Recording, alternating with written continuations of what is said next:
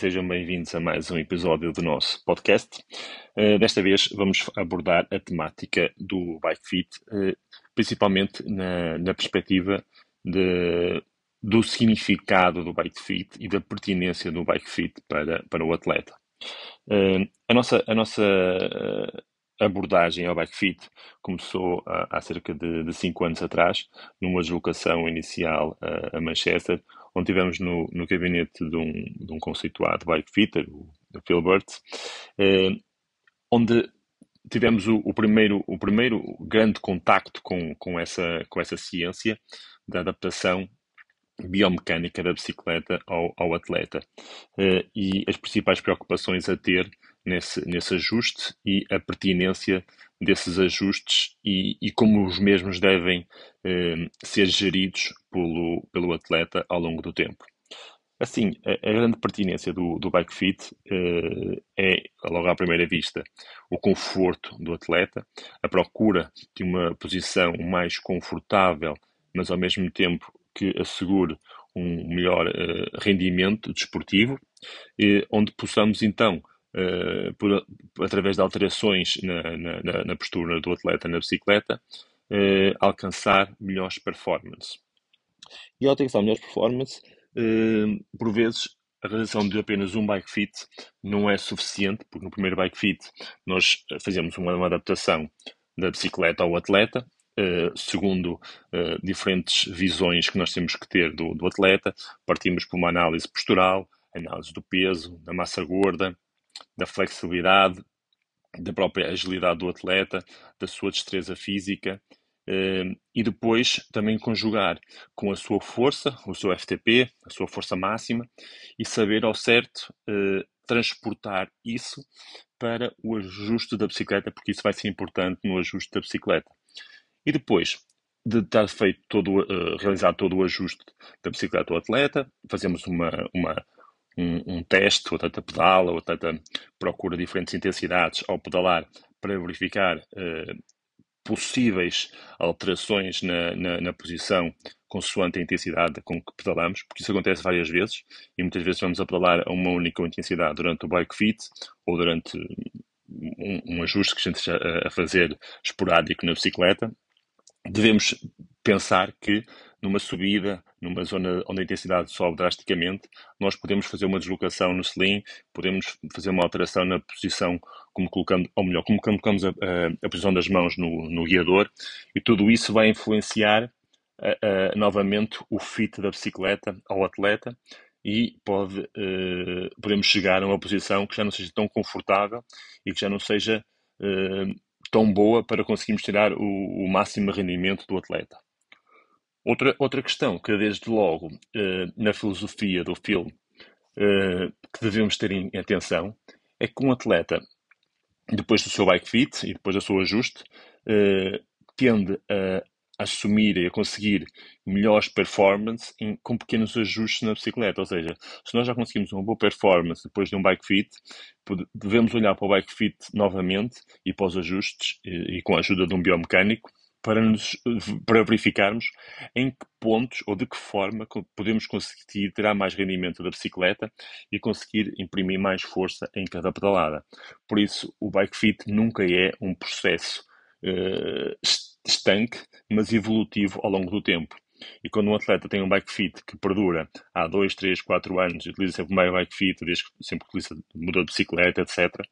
uh, esse atleta, atleta amador ou profissional de certeza absoluta que está uh, a recorrer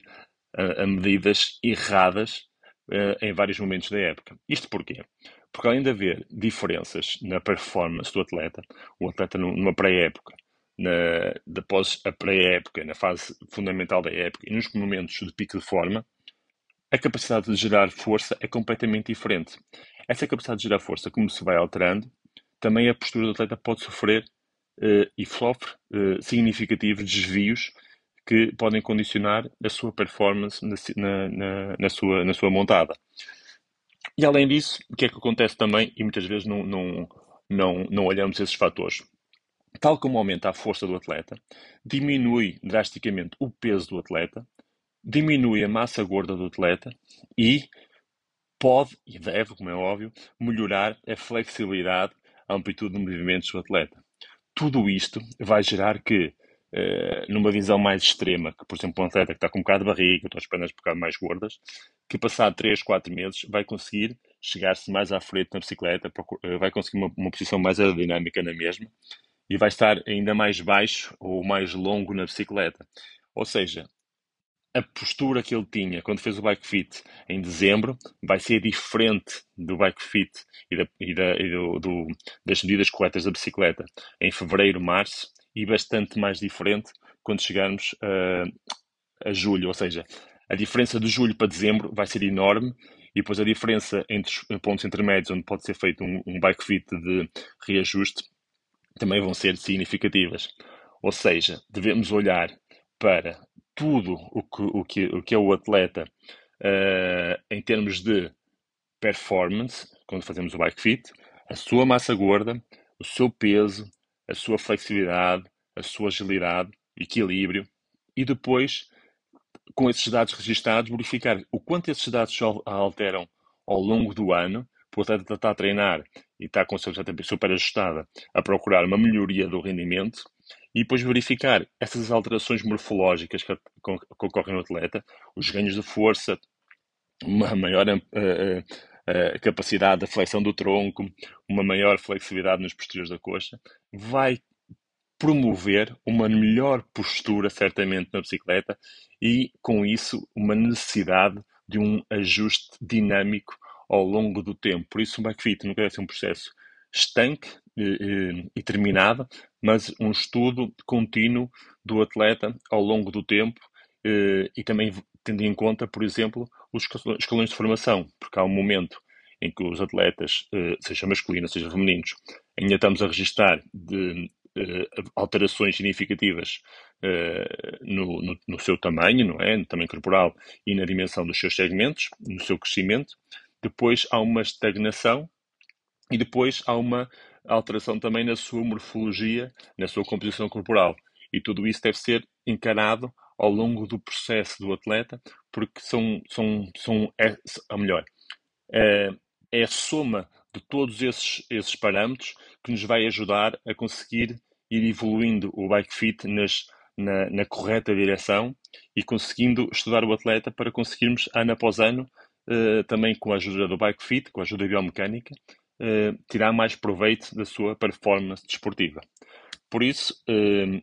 olhem para o bike fit sempre como uma ajuda para melhorar o vosso conforto, uh, o prazer de pedalar e também olhem que para quem procura mais rendimento, mesmo que seja só melhorar em 20 ou meia hora, 20 minutos ou meia hora o, o tempo num grande fundo, num, numa, numa prova critério que tenham uh, em mente, que a própria postura na bicicleta pode sofrer alterações significativas e isso condicionar hum, eh, também o, o, a vossa produção de força, não só o FTP, mas a, a intensidades submáximas e supramáximas uh, uh, ou, ou, superiores ao, ao, ao, FTP. Espero que tenham gostado, espero que vos ajude a refletir um pouquinho mais sobre a vossa postura na bicicleta e voltamos a encontrar-nos em novo podcast. Obrigado.